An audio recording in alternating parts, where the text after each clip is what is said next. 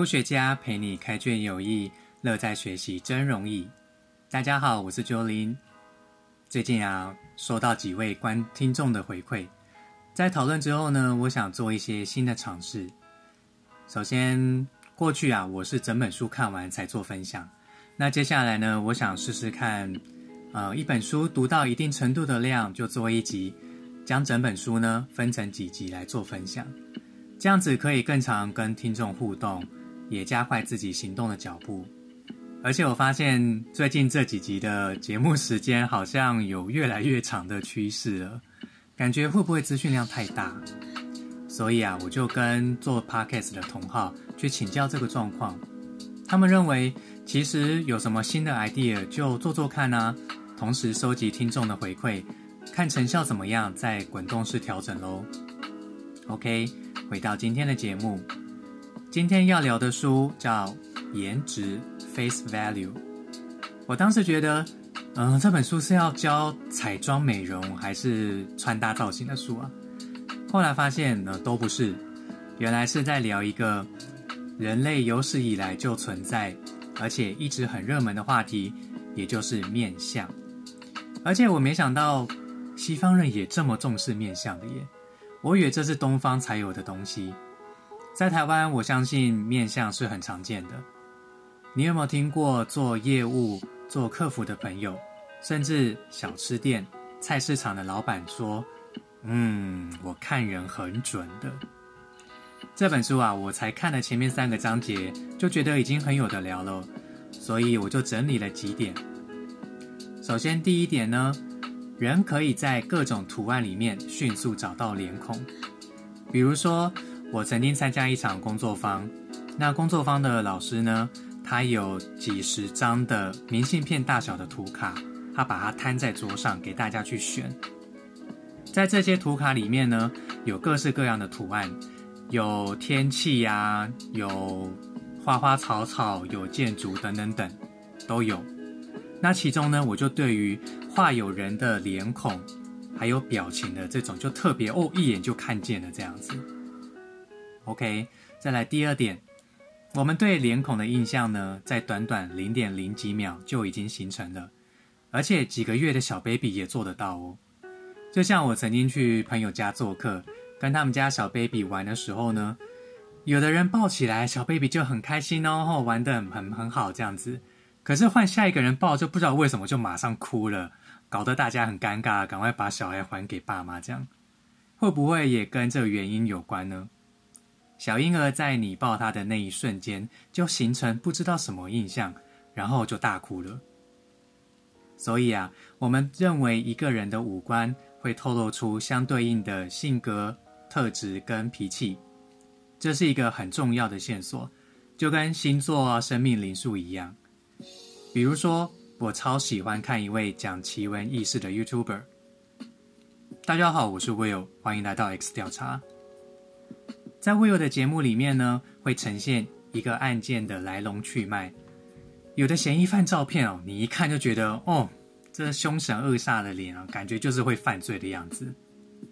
也有的人呢，看起来就嗯和蔼可亲啊，人畜无害的样子，应该不是凶手吧？事实证明哦，真的跌破大家的眼镜，看起来不像凶手的人，竟然是这么可怕的人。从这里我们就会发现。印象形成很快，却不必然正确，甚至可能出错的。所以，我们有句俗话说“面恶心善”，说明对一个人的第一印象是不一定符合这个人的。最后，印象形成很快，可是这印象是很容易变动的，甚至被人为操控的。最近，某位 YouTuber 用所谓深度伪造 （Deepfake） 技术，把蔡英文总统。演艺圈名人、网红的脸后置在成人片去贩售牟利，这样的技术呢，会引起很多可怕的危机。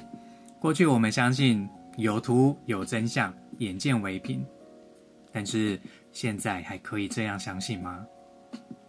由上可见，我们都是面相学家，会根据脸孔的印象来做决策和判断，但是这整个过程到底有多少可信度？作者他想透过科学研究的方式证明说这个存在千年的古老学问，能不能去无存菁，值得二十一世纪的我们可以运用的。在看书的过程中，我也常脑海中浮现很多疑问而有待解答，所以接下来我也把这些问题拿来问大家的想法哦。第一个问题呢，你有看过面相吗？觉得准不准？以前啊，我高中的国文老师曾经聊过，他小时候有去给人家看面相算命，算命先说，嗯，这个只有到工厂当女工的命。我的老师就认为老娘才不信你这一套嘞，结果啊就一路读到大学毕业啊，担任高中老师，啪啪打脸那位算命先这样。再来第二个问题，刚刚前面提到面相会有对应的性格特质，那么面相因为后天因素改变，例如整形手术或者生病受伤，那这个人的性格特质是不是也跟着改变了？再来第三题，第一印象你觉得重不重要？既然有第一印象，那第二印象呢？你曾经对一个人的印象改观吗？有没有想起来跟谁有关的故事呢？好的，以上是几个好奇的问题。如果读到后面有解答的话，也会再跟大家分享哦。那本集的节目最后，我想再聊一个小部分，就是。